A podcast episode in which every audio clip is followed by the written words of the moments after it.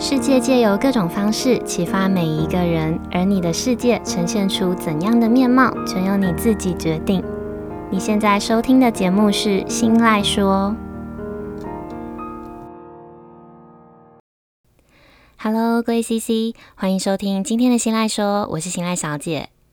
嗯、今天这集内容上架的日期刚好是农历春节连假刚结束后的呃第一个礼拜。那也借着这集的开头，想跟一路支持《新来说》这个节目的 CC 们拜一个晚年，祝福正在收听这个节目的大家都能在新的一年虎虎生风、如虎添翼、望全年，还有最重要的健康顺心。那不知道大家这个年假放的如何啊？有没有安然的度过这个一年一度的长辈跟亲戚的逼供大会？好，上个礼拜的年假期间哦，我为了要闪躲长辈的各种禁忌问题，嗯，真的是那种很禁忌、很禁忌的，一听到就会想要立刻逃走的那种。那也跟大家顺便分享几个我这边听到的禁忌问题。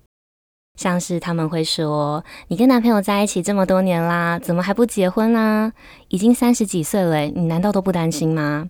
或者是，嗯，小孩要早一点生啦，不然就快要变成高龄产妇嘞。还有像是，嗯，去年的年收入是多少，跟今年的年终又领了多少？嗯，类似像这种程度的可怕的问题哦。”那我为了要闪躲长辈的这些猛烈的攻势，不问到誓死不罢休的各种禁忌问题，啊、当然也有一部分的原因是因为我为了要让自己可以有一点点呃独处的空间，所以在年假的期间里，有几天我明明就没有什么特别紧急的工作要做，但我就是硬是要带着笔电返乡，硬是要糊弄家人我有东西要赶，然后抱着笔电就往家附近的咖啡厅逃。那有 follow 我的 IG 的 CC 们，应该有看到我在大年初二就受不了逃出来发的一篇现实动态哦。那因为在咖啡厅里，我可以不用顾虑到任何人的感受，不用特别做好嗯表情的控管，也就是说，我可以持续的臭脸，我更不用去特别的挤一些话题跟不熟的人尬聊。简单的听听音乐啦，看看书，看看影片，或者是写写稿，就可以让我一坐就是至少五个小时起跳。那也因为这一坐，碰巧让我听到了一对情侣的有趣的对话。那也是因为这段对话，让我有了今天这集想要跟大家分享的内容的想法。那接下来我也会稍微提一下我听到的内容，跟大家分享分享。好，从这对情侣的对话听来哦，他们应该是在呃来咖啡厅之前就已经先有一点点不愉快了。因为我听到女生她跟男生说，她说放假就是要出来多走走啊，谁像你把放假的时间全部都拿来打电动啊？看个电影或者是随便喝个咖啡，都比你整天关在房间里打电动还要来的有意义多了。那我偷偷瞄到这个女生她在说这段话的时候，男生他全程都是没有在看着她的。他只是自顾自的低头划自己的手机，所以我猜女生应该是看到了这一幕之后更火了，因为她接着继续跟男生说：“哎、我在跟你讲话、欸，哎，你都不用看我一眼，或者是回我个一句话吗？”嗯，听到这里哦，其实就已经可以发现，这个时候的女生她已经很明显的动怒了，但是眼前的男生呢，他还是选择在这个时候继续低头划他的手机，头连抬都没有抬的，冷冷的回这个女生。他说：“哦，我就觉得打电动很放松啊，那对我来说就是意义啊。”好，这个男生他一说完这句话的下一秒，女生就用稍微大一点的音量回他。女生说：“你说话难道都不用看人的吗？到底懂不懂什么叫做尊重啊？”我推测这个时候的男生呢，他应该是不想要在大庭广众下跟女朋友吵起来。所以他直接起身，然后丢下一句“我去外面抽支烟”，然后就往咖啡厅的大门走去了。那这段小插曲呢，就先简单跟大家分享到这边。不知道大家听完这对情侣的对话之后，有没有什么特别的想法？那我想这对情侣的对话，应该也是大家身边还蛮常见的案例吧。那也有可能类似的情况，就活生生的发生在你跟你的另外一半身上过。所以我想要问问大家，女生最后跟男生说的那句“你到底懂不懂什么叫做尊重？”你们觉得在这段互动里，到底是男生不懂得尊重女生呢，还是这个女生不懂得尊重男生？呃，我自己是觉得呢，以现场的互动情况来说，男生确实有不尊重女生的地方，但我反而觉得这个男生他会有这样子对女生的反应，应该只是刚好而已，甚至可以说他已经算是很有气度了，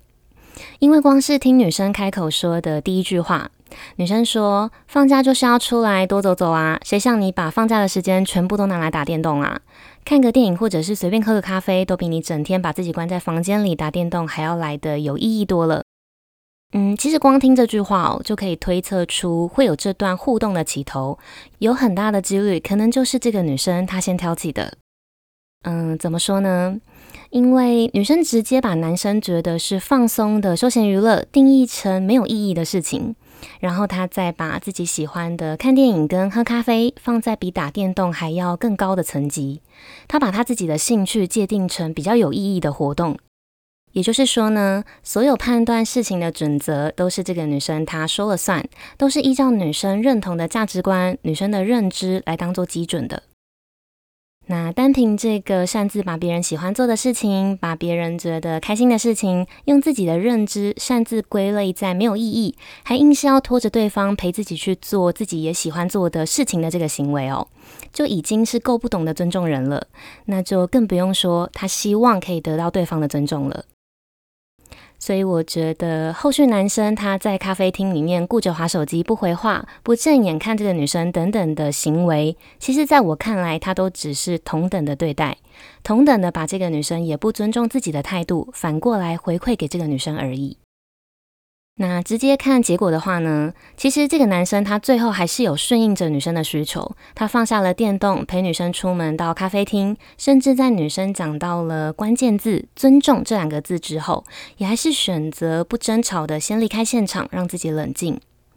所以我觉得呢，这个男生真的是算是很有气度了，而且相较女生也是比较懂尊重的人了。好，那听完了这对情侣的互动之后，大家应该不难猜到哦。今天我想跟大家聊聊的主题就是尊重。那在开始深入跟大家聊聊之前，我想再增加跟大家分享一段，嗯，我前几天才刚刚发生的一段热腾腾的日常故事，一段我跟大叔之间的互相尊重，也比较偏向正面的小故事。那我们先进一小段间奏音乐休息一下，回来之后马上开始。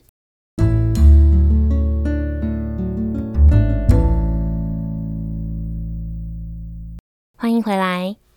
呃，应该是在年前的大概两个礼拜以前吧，因为就快要放长达九天的年假了。我记得那段接近放假之前的时间，我都处在一个呃全程非常忙碌、非常紧绷的状态。在那段期间里哦，有几天呢，大叔他开始觉得肠胃非常的不舒服。他从一开始只是轻微的觉得反胃，到后来他接连几天的半夜睡到一半都会爬起来拉肚子，再到最后的直接发烧的那种不舒服的严重的程度。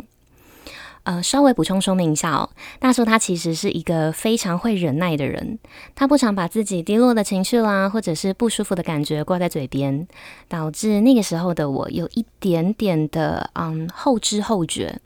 我不知道，原来他在那个当下就已经到了这么严重的地步。然后他在经历了几天反复的不舒服，还是迟迟没有好转的日子之后，有一天平日的早上，大叔他很正常的做完了一系列要出门之前的准备，然后走到一大早就坐在电脑前面疯狂敲键盘写稿的我的旁边，有一点像是怕打扰的小小声的跟我说。大叔说：“我有一点不舒服，今天请假不进公司。那我现在要去医院看医生哦。”嗯，其实当下的我已经被工作的嗯各种 deadline 追着跑了，我根本没有多余的心思去察觉到他藏得很深很深的那个不舒服的感觉，所以我只是稍微的问他：“我问他，你感觉还好吗？那需不需要我陪你去医院之类的问题？”嗯，大叔他人真的很好。他看我已经忙得不可开交了，然后又想到去大医院排队看诊，非常的耗时间。同时，他也觉得自己的身体状况还 OK，所以他就跟我说：“没关系，你去忙，我还行，可以自己去。”于是那天呢，就这样子，我们两个人在各自忙碌下度过了一天。接着呢，我们把时间快转到过年九天连假的最后一天。最后一天放假日的呃清晨五点吧。不知道是因为我连续返乡的那几天，我整个作息时间还有饮食习惯都大乱，还是我被长辈的嗯禁忌话题搞到有一点点的精神衰弱，不确定哦。总之，我在收假之前的那天的清晨五点，在睡不到两个小时之后，就被身体的不舒服的感觉唤醒。然后我就一路无法入睡，一路承受着发烧啦、疯狂发抖、打寒战，还有拉肚子，一路到晚上大概嗯七点多左右。症状呢，其实有一点像是年前不舒服的大叔的感觉。那我又是一个跟大叔完完全全相反的人，我超级超级不能忍的。只要有一点点不舒服的感觉，我就会倾向直接去找专业的医师去诊断。我完全不会考虑要忍耐，或者是要靠休息的方式让身体自然康复。嗯，但是那天的我呢，一整天都在想，我在想，放假期间根本就没有诊所看诊。那如果要看病，我就必须要到大医院去挂急诊。但是我真的有这么严重到需要挂急诊的地步吗？急诊是不是应该要留给那些真正需要的人使用？还是嗯，我再撑一下好了，说不定可以忍到隔天的开工，就可以在一大早的时候到一般的小诊所去看诊。这些类似的对话都是当天我在心里不停反复跟自己说的话，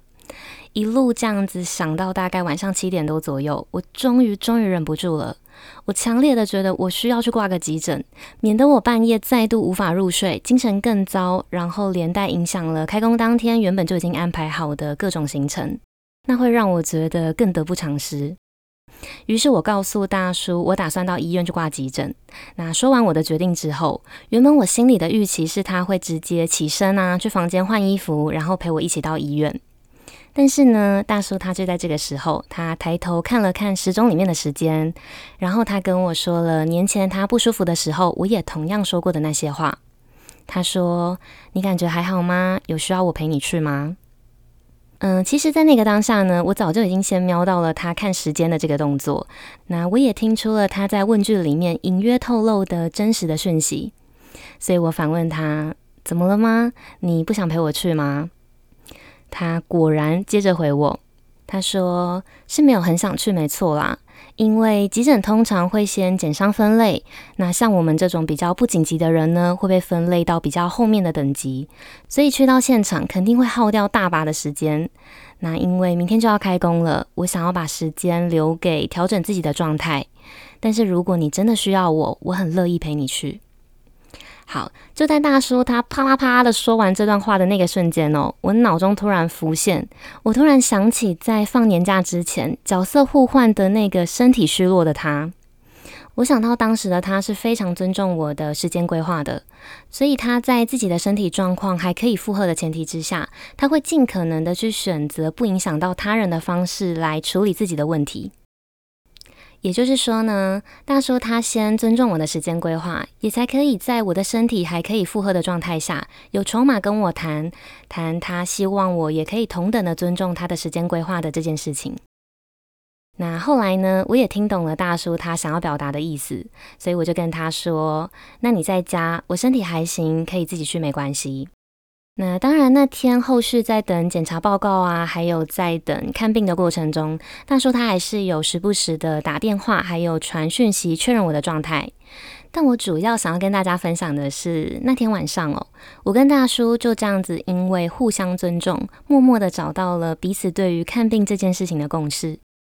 我觉得这对我们来说是很值得，也是很棒的一次经验。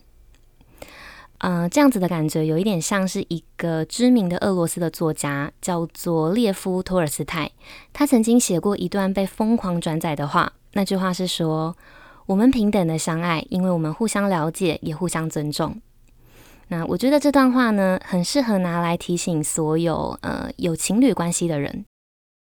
那为什么尊重这件事情这么重要？为什么我们都需要尊重别人，也希望自己可以被尊重？著名的心理学家马斯洛在他提出的需求层次理论里面，就曾经点出哦，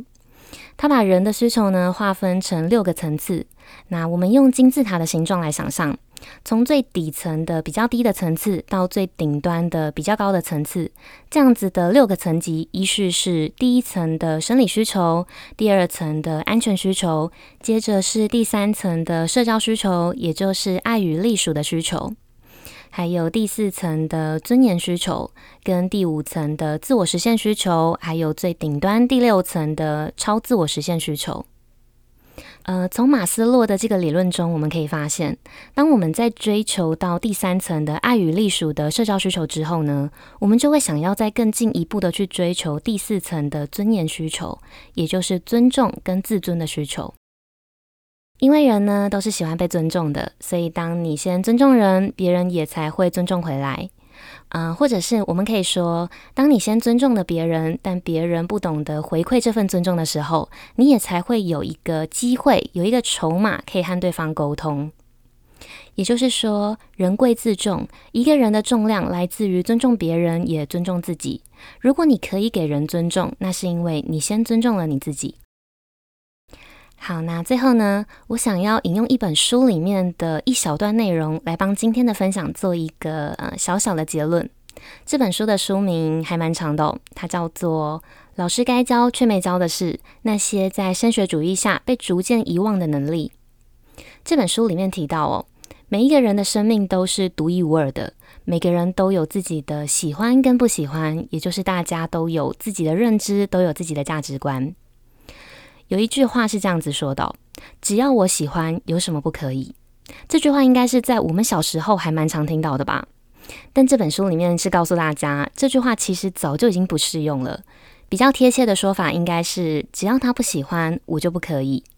嗯，或是我觉得也可以这么说：“只要他不喜欢，那我们就要去找另外一个相处上的平衡点，而不是去强迫他迁就我的喜欢跟我的认知。”在任何关系里，如果我们都可以清清楚楚的知道，在这个世界上没有两片一样的叶子，也没有两个完全一样的人，然后再透过观察、透过对话去找到对方的界限，再进一步的去尊重这条界限，那所有的关系都会更趋向于美好。也就是说，即便你不认同，但只要你尊重那个人的界限，你尊重那个人的认知，还有那个人的所有的喜好，那你就是尊重那个人。所以说，我们永远都不要轻易的用自己的自我认知去直断别人，去强迫别人改变，因为那只会让任何一段关系在不知不觉中走向灭亡。好，那以上就是今天日常这件小事，我想要跟大家分享的内容。希望今天的分享可以带给正在收听的你一点呃实际上的帮助，或者是小小的收获。那如果你的身边刚好也有正在困扰类似问题的朋友，分享这集的内容给他，说不定你就是那个帮助他的关键人物。那如果你有任何的听后心得，或者是你有其他的小故事，你想要跟我分享，都欢迎你可以到我的 Facebook 或者是 IG 私讯分享给我。我的账号是 Miss 点 Isoland，M I S S 点 I S O L A N D。日常这件小事这个系列，接下来也会持续的借由生活中的大小事啦，或者是各种故事，来分享我的观点跟我的想法。希望可以透过这个节目的分享，去激起每一个人心中反思还有成长的力量。那如果你喜欢我今天的分享，记得帮我把这份支持化作实际的行动，帮我把《新爱说》这个节目大力的分享出去，跟追踪我的 Facebook、IG，还有到 Apple p o c k e t 上面去评价五颗星，跟留下你想要跟我说的话。不论你们选择用哪一种方式支持我，你们的每一个小小的举动都有可能会让这个节目被更多人听见，也有可能会在无形之中带给需要帮助的人力量。那当然，最重要的是，这些都会成为我继续前进跟继续录制优质内容的动力。好，那最后的最后，希望收听到这里的每一位 CC，你们都能在所有的关系里找到互相尊重的平衡点。那今天的节目就到这里结束喽，我们下次见，拜拜。